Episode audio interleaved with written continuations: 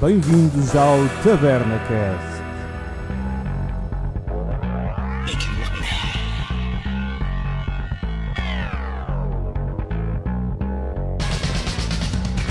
Bem-vindos às conversas de taberna no Taberna Cast. Eu sou Pedro Francisco e eu escolhia a pílula azul, certeza. Eu sou o Costa e consigo parar balas com os dentes. E o Leão? Só uma vez.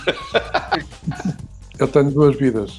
De dia sou conhecido como Ricardo Canas, mas online sou conhecido como Beastmaster69. Epá, porra, este gajo está com umas referências caratas. Isso assim está bem, foda-se. Diz a verdade, ó cadê? Pila Grande 66. Ai, que caraças. Então, pessoal, hoje vamos começar uma série nova no Taberna Cast. Vamos falar de filmes clássicos, filmes que marcaram o cinema e que marcaram a vida de muitas pessoas. E hoje, o tema escolhido dos filmes que marcaram é o Matrix. Um filme de ficção científica que foi revolucionário tanto no, no sentido filosófico quanto no âmbito tecnológico.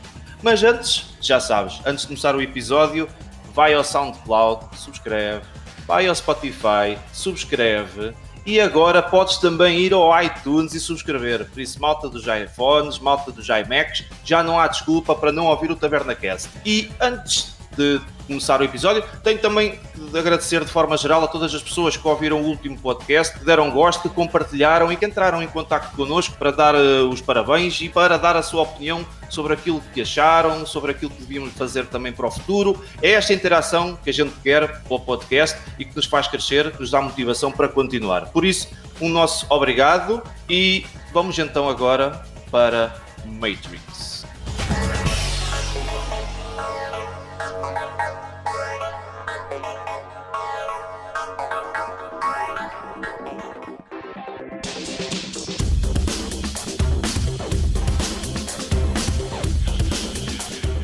Pois é, pessoal. Então, antes de começar a falar do filme, acho que uma coisa interessante para a gente iniciar é contextualizar como é que era os anos 90, para, para a gente perceber como é que este filme apareceu. E será interessante falar que os anos 90 fez as pessoas ocupar um novo território, um território virtual. As máquinas de escrever começaram a ser postas de parte. Eu lembro perfeitamente quando eu era puto e ia para o trabalho da minha mãe, que elas não trabalhavam com máquinas de escrever e o papel começou a ser posto de parte e começámos a entrar assim mesmo numa era tecnológica.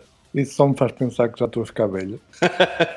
Olha, para te perceberes no quão velho estás a ficar, foi em 99 que o euro foi introduzido. Yeah. né? Em nove- Em 99 ainda usavas um escudo. Só em 99 é que o terceiro livro do Harry Potter foi lançado. Caralho. Saiu o primeiro filme da prequela do Star Wars, Ameaça Fantástica. Exato. E todos esses filmes tu compravas ou que alugavas, ainda vinha tudo em VHS. Pois era, meu. O velhinho VHS. Vi muito quando era pequenito. É interessante como, é, como as máquinas começaram a ocupar o espaço lá em casa. Um, no final dos anos 80, mas começou-se a popularizar em massa as videocassetes. Os computadores começaram a entrar dentro da casa das pessoas. E a mudança de milénio, de 1999 para 2000, gerava especulações. Mas eram especulações apocalípticas, que isto é engraçado. Isto porque o pessoal achava que as máquinas e a parte mais interessante é esta, não iriam compreender que a data de 1 de 1 de 2000 era o dia seguinte de 31 de 12 de 99. Achavam que um simples erro digital iria levar o mundo ao colapso. Foi chamado hum, o Bug 2000. E que toda a gente tinha um medo, que achava que tipo, os satélites iam parar, que as telecomunicações iam deixar de existir, íamos viver num breu total, íamos morrer aí de canibais e a matar-nos uns aos outros.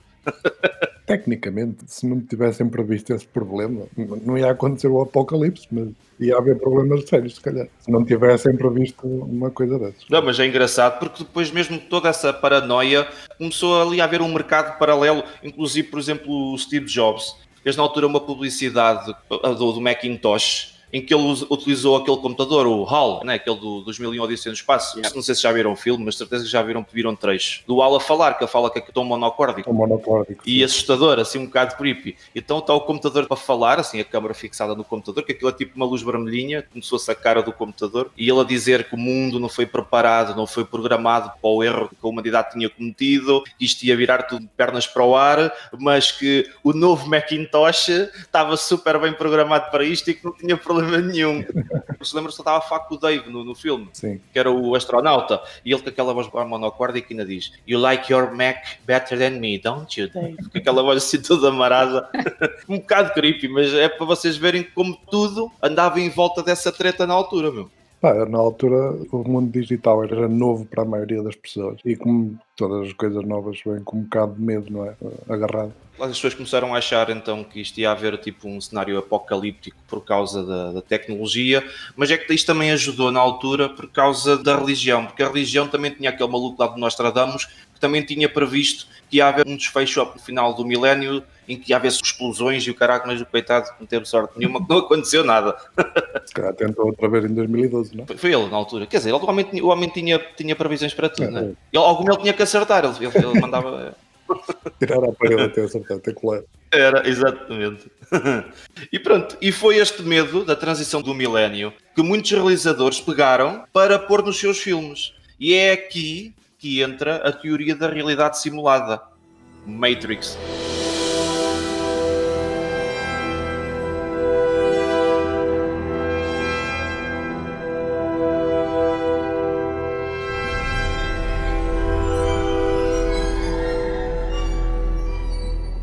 A Matrix conta a história de Thomas Anderson, que era um empregado de escritório que nas horas vagas era o hacker chamado Neo. E é aqui que eu gostava de saber quais é que foram as vossas reações quando viram o filme Matrix. Uhum.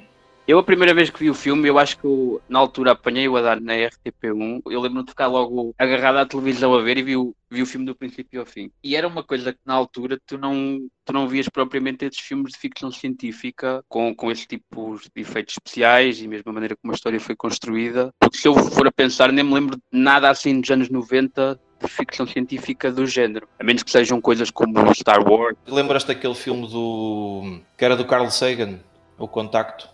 Ah, não era sim. de ficção científica, mas, era, mas é diferente, é um tipo de ficção científica completamente diferente. Sim, é muito diferente. Mas nisso, nisso eu concordo contigo. A cena disso sim. é que, tipo, ali é um bocado essa ficção científica de histórias do Carl Sagan ou outro tipo de coisas, aquele crescendo de filmes de ação que tens dos anos 90. Exato. O filme não só é uma evolução da ficção científica, como do género de filmes de ação. Porque se fores a ver, é, é tipo, é o topo dos topos. Isto junta o mais rebuscado que tens do, dos anos 80 há aquela onda de, de, filmes de Hong Kong. Por acaso também me lembro da primeira vez, acho que também vi na zona RTP. Na altura ainda era muito novo. Mas lembro-me de gostar muito, realmente não, não havia nada igual. Pá, eu sei que fiquei muito colado àquilo e voltei a tentar ver uh, em, em, VHS e lembro-me de gostar muito e ficar colado em Matrix e, e ver os seguintes no cinema e isso tudo imagino era muito novo na altura. Pois, quando vi o filme quando era puto, e eu tinha pai que é de 10 ou 12 anos, por volta disso, é para um gajo, essa parte filosófica, essa carga que o filme tem, um gajo não entendeu.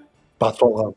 Passou completamente ao lado, é verdade. Mas o que nos prendia era aquela ação frenética e aqueles efeitos especiais. Sim, e os visuais únicos. Não, não havia nada igual. Exato, aquelas roupas, era tudo diferente. Os personagens eram todos cheios de estilo e o caraças. E um gajo achava piada aquela cena e a maneira como eles lutavam, um gajo realmente era como se tivesse a ver quase um, uns desenhos animados, só que em live action, estás a ver? Exato. É fixe porque o, o, o, filme, quando aparece, acaba por ser uma junção de, de várias coisas que o, que o influenciaram. Sim.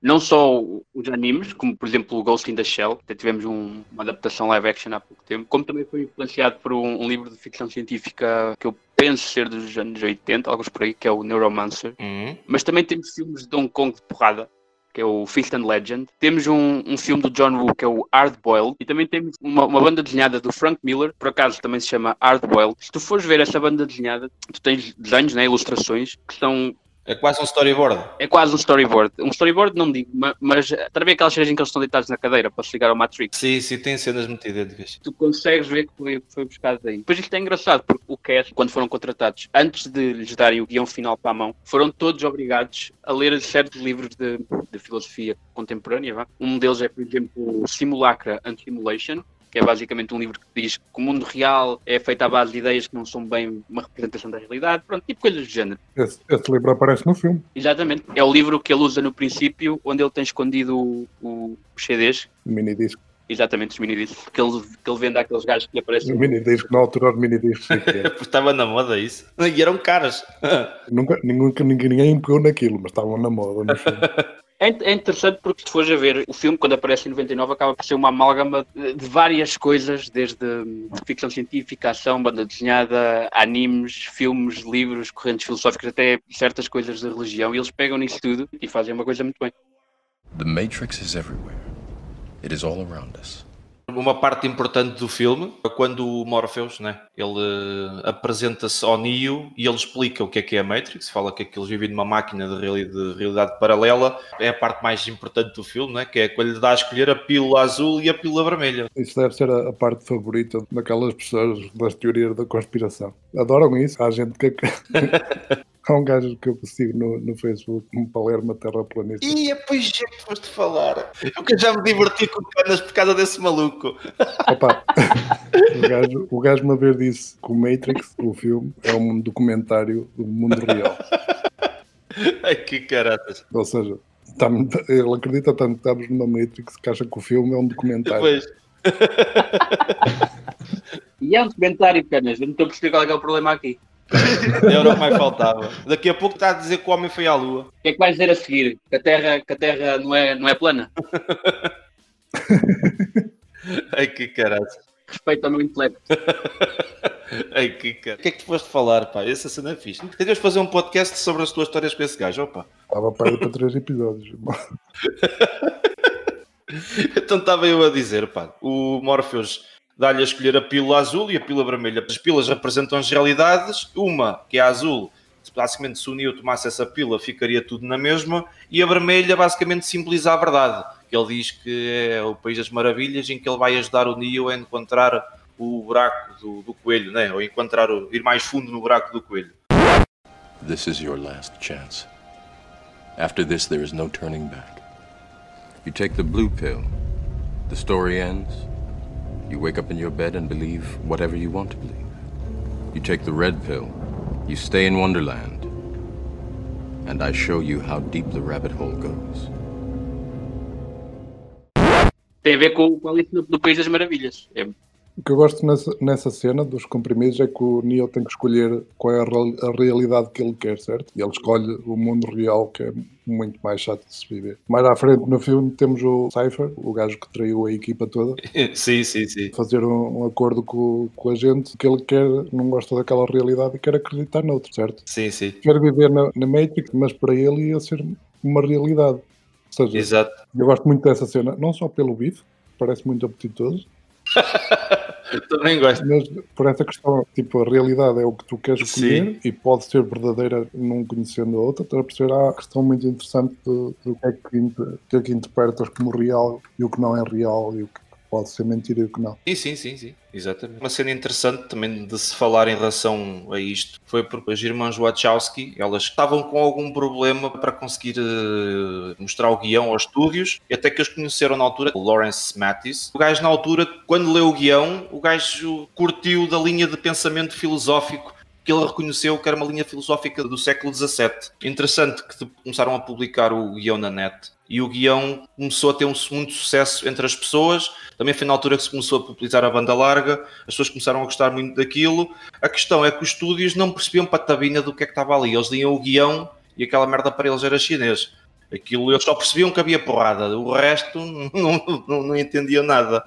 Até que a Warner, na altura, foi o estúdio assim maior que se mostrou interessada em fazer o filme, mas eles queriam que elas, que as irmãs Wachowski, fizessem um filme antes do Matrix. Vocês até chegaram a fazer o filme, não me lembro do nome do filme. Bound.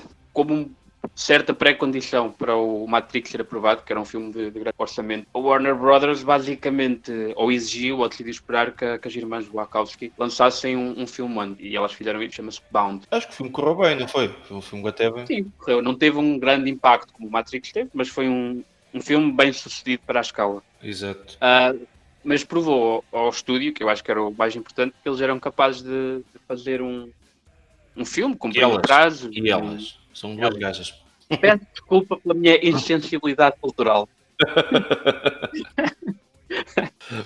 Mas pronto, eles provaram que conseguiam orientar e realizar um, um filme e cumprir orçamento, prazo. Basicamente provou à Warner Brothers que eles conseguiam fazer o filme. Se bem que eu já li histórias na net, agora não sei até que ponto é que são, serão verdade ou não, que hum, o orçamento inicial para o, para o filme não era tão alto. Penso que o filme na altura foi 90 milhões de dólares mas o orçamento era muito mais baixo. Era para aí quase metade do que tinha sido o Batman Returns, tinha sido um dos maiores lançamentos da Warner antes de, do Matrix. O orçamento desse filme do Batman tinha sido. O, o, que eu ouvi dizer foi que eles tinham mesmo uma ideia muito, muito fixa em relação ao tipo de efeitos que queriam fazer e à maneira como queriam desenvolver os visuais. Elas tomaram um risco e gastaram grande parte do orçamento na cena inicial. Vocês se lembram, pronto, é a, a Trinity, a fugir lá dos agentes. Eles gastaram grande parte do orçamento nesta cena e mostraram ao Warner Brothers que só depois de verem isto é que libertaram tipo o resto dos fundos. O orçamento do filme era 80 milhões, mas só depois de verem essa cena é que custou 10 milhões quase, é que libertaram o resto do dinheiro. Uma coisa que os fez também a eles, estúdios, perceberem o que é que estava a passar foi os storyboards do Geoff Darrow. Foi aí que a Warner entende realmente o que é que era o filme, porque eles quando só tinham o guião,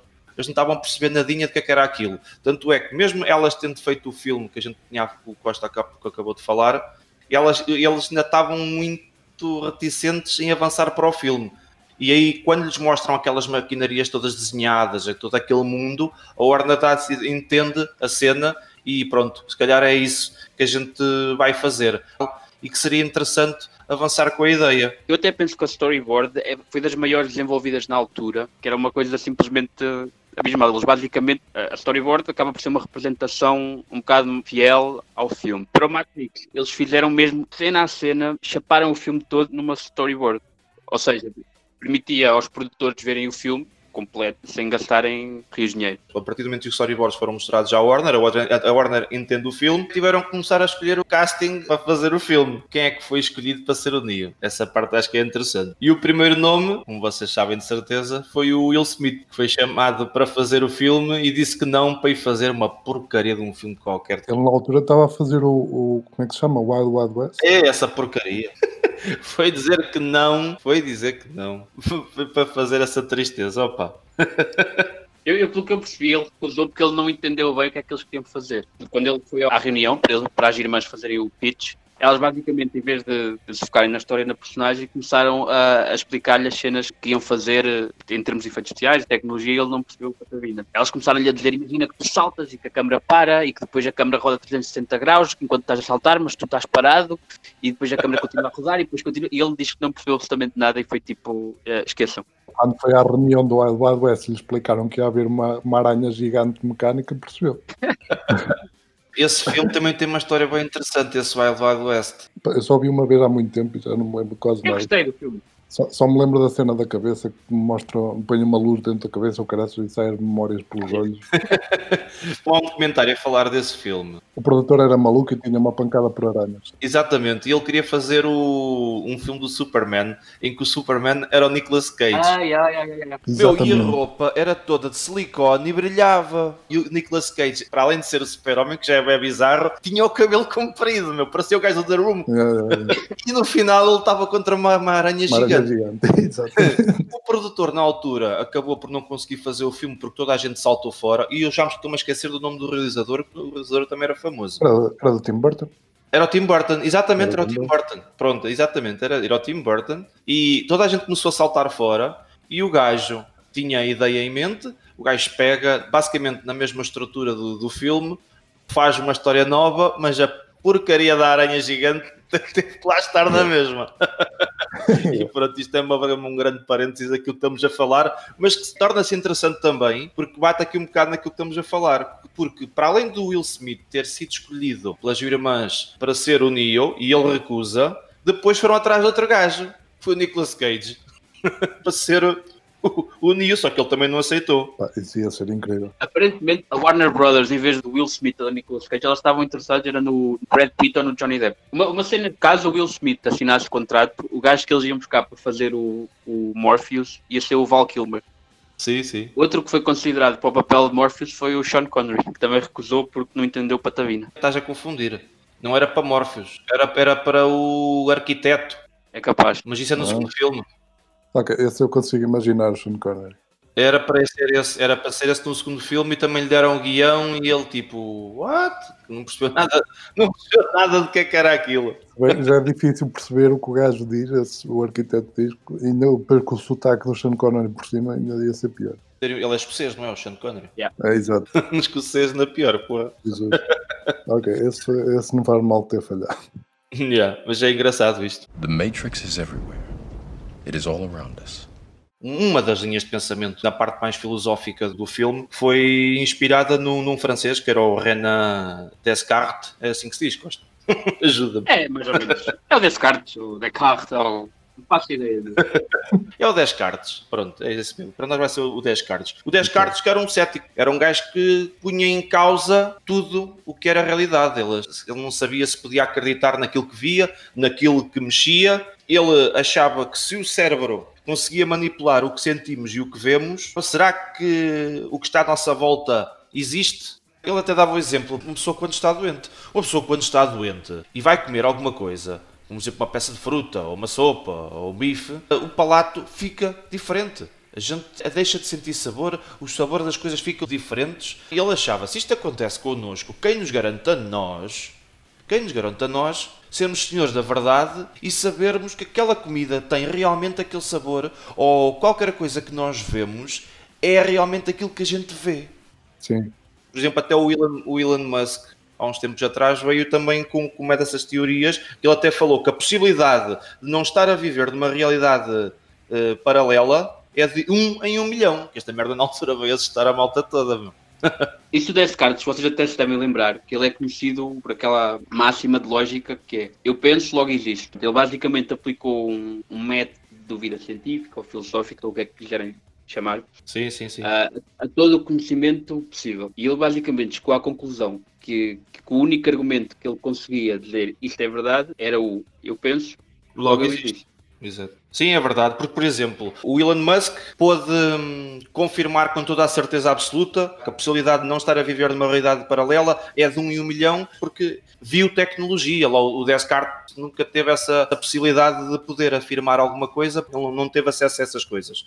E o Elon Musk até falava tipo na velocidade da tecnologia, que ele teve com essa ideia de que nós vivemos também numa realidade paralela, nós estamos em alguma consola, em algum GTA de algum puto, ele falava disso porque ele era na questão de que se a tecnologia, desde que nós existimos, em 40 anos, evoluiu tanto, não é?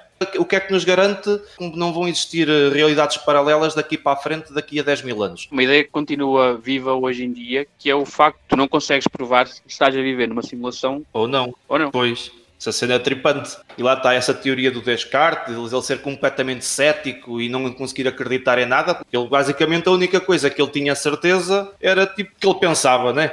E aí ele chegou à conclusão que a dúvida não vem do nada. Alguém tem que duvidar. Exato. E para duvidar, a pessoa precisa pensar. E daí vem a frase famosa, emblemática do Descartes, que é penso, logo existo. Eu penso, eu sei que eu existo e que eu sou real, mas eu não tenho prova nenhuma que tu não és uma simulação ou que, ou que não existes ou que és um produto da minha imaginação. Eu Exatamente. só consigo saber, eu, que eu existo, porque eu estou a pensar. Eu não sei se estás a pensar, se não estás a pensar se existes ou não. Muito simples e resumido é exatamente isso. E se as pessoas começarem a pensar nisso, às vezes até se torna assustador. As irmãs Wachowski conseguiram explicar isso tudo com uma cena de um gajo a comer um bife. Pois. E tu não fosse a falar de bichos, pá. O bife tem mesmo bom aspecto. Mas o filme é interessante mesmo nisso. Em cenas tão simples e que são fáceis de entender, algo que pode tornar complexo e que a gente até tem alguma dificuldade às vezes em tentar explicar isto. E elas nessa cena fazem isso espetacularmente bem, não é? Oh, Mas eh, essa cena é mesmo isso. O penso logo existe. Sim, A personagem escolhe acreditar no bife. exato. Está exato, aqui à exato. minha frente. Sim. Tem sabor. Não sei o que é que sabe o bife, mas na realidade não sabe qual é o sabor real do bife. Sim, sim, Pode sim, ser completamente diferente. sim, sim. Mas agora estou a prová-lo e está-me a saber qualquer coisa, logo é real. Ele próprio até diz isso. Eu sei que isto é tudo falso, mas está-me a saber bem e o que é que se lixe. Sempre é melhor viver aqui nesta realidade Exa- diferente do que é verdade do que viver naquela porcaria e a comer ração de gato ou caralho. Não, não há bife. Não há bifes. O bife, é- o bife é a resposta para, para todas É isso.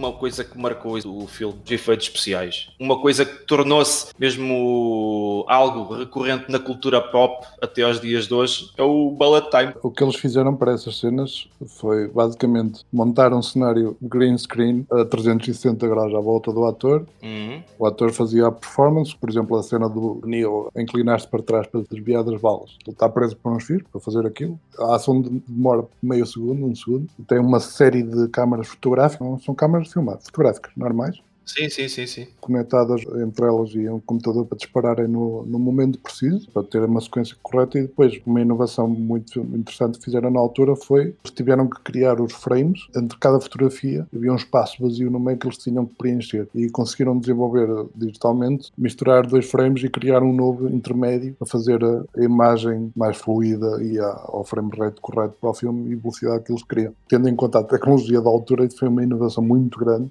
Sim, sim, sim, sim. nos anos 90, se vamos ver os filmes da altura, obviamente o CGI era extremamente limitado. Se ainda hoje nos queixamos de, de mau CGI em filmes, na altura seria muito mais fácil, mas na altura também tinham o bom senso de só usar CGI quando era realmente necessário para fazer as coisas que eram impossíveis de fazer na realidade. E disfarçavam muito bem isso. E, esse uso limitado de CGI é o que funciona melhor. Por isso é que ainda hoje vejo o Matrix Sim, sim, sim.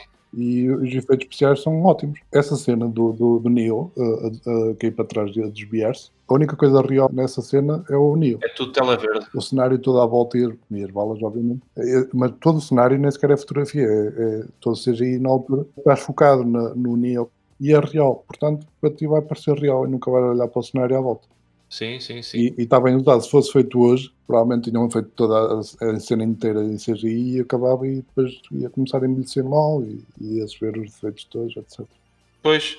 Mas, por exemplo, estavas a falar que o filme ainda se vê bem. Eu vou-te ser sincero, eu acho que o filme não se perdia nada se passasse por um remaster. Para limar alguns defeitos que o filme já tem. Porque o filme já brincar, brincar tem 21 anos. E nota-se algumas coisinhas. Se o filme passasse por um remasterzinho, acho que aquilo ficava impecável. Acho que não se perdia nada. Ah, Talvez, em termos de CGI, acho que as piores partes, talvez quando mostram o, o Overcraft, o Nebuchadnezzar, Sim. e as sentinelas, pronto, aí já se nota, porque é uma cena inteira criada em CGI já se nota um bocadinho que está a envelhecer. Exato. Mas lá está, fizeram essas cenas um bocado mais escuras e tal para disfarçar. Exato. E se fores a ver, nem tem muitas, comparada com os filmes seguintes em que o CGI era uma festa, podia-se fazer o que quisessem. Pois, sabes que é aquela coisa, a partir do momento que é um sucesso, e estavas a falar também uma coisa interessante, na altura usava-se o CGI, mas depois usava-se muito efeito prático também, depois lá está, este filme e depois outros filmes que vieram a, a seguir com grandes orçamentos, começaram só a usar a- o do CGI e os filmes hoje envelheceram mal para caraças, que é o caso dos restantes Matrix, ou até mesmo os filmes do Star Wars da prequela, que sofreram muito desse abuso de efeitos especiais. Era exatamente isso que eu ia dizer. Se o Canas não de Star Wars, também não é podcast. Não, mas se calhar a maioria das pessoas não sabem nisto, mas o episódio 1, que saiu no mesmo ano de Matrix Star Wars, é o filme com mais efeitos práticos da saga inteira, incluindo os originais. É muito CGI, que envelheceu muito mal, o Jar Jar Binks, agora olhas para aquilo é um bocado terrível. Se bem que na altura era a primeira personagem a tempo inteiro num filme completamente CGI, e foi uma inovação grande nesse aspecto. Mas vais ver outras cenas, tipo a, a corrida de pod racing, e os cenários são excelentes, são práticos, Sim. são filmados. Exatamente. Depois no episódio 2 que usaram tudo blue screen e green screen, aquilo envelheceu super mal e é horrível de se ver hoje em dia. O mesmo aconteceu com os filmes do Matrix, o primeiro ainda se vê muito bem, uma cena ou outra, ou seja, é um bocadinho mal, Exato. mas depois vais ver os seguintes, especialmente o, o segundo, o Reload, aquelas cenas de luta em que fazem as personagens todas CGI, o movimento nunca é muito correto e os tecidos também não parecem reais, não sei, Sim, mas sim, sim. isso é muito, muito pior. Pá, mas, por exemplo, o Matrix já tem uma coisa boa. É que os efeitos especiais são importantes para a narrativa do filme. Certo. Essas coisas do bullet time e isso, isso começa a demonstrar tipo, que o personagem está a ficar mais forte. Isso são poderes que o personagem ganha durante o filme. Não é só porque sim ou só porque, só porque é bonito. Isso importa para a narrativa da história. Pois, mas isso perdeu-se um bocado nos filmes seguintes, infelizmente. Só quiseram fazer videoclipes quase de cenas fixas. Quase. Mas o The Matrix, em termos de efeitos práticos, eh, continua a ser espetacular. Só aquela cena em que eles vão tentar salvar o, o Morpheus, o Neo e a Trinity, quando eles entram no, no banco, penso eu, carregados de armas. Ah, sim, essa parte Certo, certo. Essa parte é brutal. E é tudo efeitos práticos. Esta sequência tem duas coisas engraçadas. O Neo está escondido atrás de uma coluna e de repente uma coluna inteira a tiro, aos pouquinhos. E essa cena era suposto ser só um take, em que víamos a coluna a ser toda desfeita e o Neo levantava-se, estava à volta à coluna e seguia, certo? Sim. Era suposto ser só um take. Que eles não iam repetir essa cena, porque por aquela uh, coluna a desfazer-se aos um bocadinhos era muito difícil, demorava demasiado tempo. Só tinham um take para fazer aquilo. O que é que acontece? O Keanu Reeves tropeça no, nos escombros e cai. e tiveram que cortar a cena, já não fizeram como queriam, porque era demasiado trabalhoso. E outra coisa engraçada é a cena da explosão. Eles, depois de subirem no elevador, largam o elevador com uma bomba e explode, certo? Sim, E sim. é um slow motion das chamas a ir em direção à câmara e a porta aos saltos e não sei o que mais, certo? Sim, sim. Essa cena, só a porta é que é CGI. Como é que eles fizeram isto? Criaram um modelo à escala do espaço, viraram-no ao contrário, filmaram de pernas para o ar e fizeram a chama a sair da porta em slow motion. Porquê? Porque a chama não é? Tenta subir sempre, Sim, sim. então ao tentar subir está a correr pelo chão, que é o que nós vemos no filme, só que virado ao contrário. Eu acho que outra das cenas brutais que tens é a cena do, do helicóptero. Sim. Isto foi um stress do caramba. Até tiveram de mudar leis. Quando eles queriam gravar isto, não, não foi possível fazer. Eu, se não me engano, posso estar em erro. Eles queriam gravar isto na Austrália, que não foi permitido. E foram multados quando tentaram. Eu acho que eles vieram para o país de Gales e, e só aqui é que conseguiram. E mesmo assim, o, o governo ou a Câmara, ou seja o que for, teve de mudar as regulamentações na- nas leis aéreas para eles poderem fazer a cena. O problema era eles voarem muito baixo. Um helicóptero não pode andar tão baixo, não era isso? E perto do edifício. E perto do edifício. The Matrix is everywhere. It is all around us. Vamos falar das simbologias do Matrix, que são cenas interessantes, porque o Neo, pronto, é um gajo que é normal e ele chega a uma parte do filme que ele está à porrada com o Agent Smith no metro, em que ele se vira para e diz My name is Neo. A partir daí o personagem muda e ele até começa a usar o sobretudo, que lhe dá aquele ar de ancião, e tem as simbologias por trás do nome dele e de tudo aquilo que ele representava para aquele mundo. O nome Neo, que em grego significa novo, e hum, em inglês é um anagrama para One, trazido para português é o escolhido, nem o Mourinho, que era o Chosen One. É mesmo isso que disseste. Estás correto nos dois casos. Sim, mas ele antes chama-se Thomas Anderson. Isto numa vertente cristã, não é? Thomas, em português, é Tomé, é a influência do São Tomé, que é o apóstolo que dizia ver para crer. E quem é que dizia ver para crer quando a gente começou a falar nas teorias filosóficas de inspiração para o filme? Era o Descartes, que tinha essa pancada. Depois, Anderson, que em inglês, traduzido, significa filho do homem. Quem é que era o filho do homem? É o JC, Jesus Christ Superstar, Jesus Christ. Mas sim. No filme, várias, vários tipos de simbologia que eles usam. Por exemplo, o Morpheus é uma referência ao deus do sono. Eu agora não me lembro se é do panteão grego ou do, romano. Se reparares, a Trinity é uma referência à, à trindade cristã. Pai, Filho e Espírito Santo. Sim, sim, sim. Se bem que eu acho que a simbologia mais fixe é dos, é dos ecrãs verdes. Estás a ver aquelas... Aquelas imagens que, que caem na vertical. Eles estão a programar ou a ver o Matrix nos ecrãs. Sabes o que é que é isso, na verdade? Basicamente, os símbolos que estão a passar são números invertidos e símbolos japoneses, são os katakana, ah, invertidos também. Eu só sei que na altura tinha o screensaver com disso, do código aqui. Exatamente. computador. Eu cheguei a ter também. A cena é, na verdade, o que lá está, o gajo que desenvolveu aquelas linhas de código, foi buscar aos livros de, de receitas da mulher, que a mulher ele é japonesa. Então, basicamente, o que ali está é- são livros de cozinha japoneses. Brutal, meu. Brutal. Olha que fixe. Isso parece aqueles gajos que também fazem tatuagens em árabe em chinês e depois está lá escrito pila ou merdas assim. Eu não sabia o que é que está lá. Exatamente.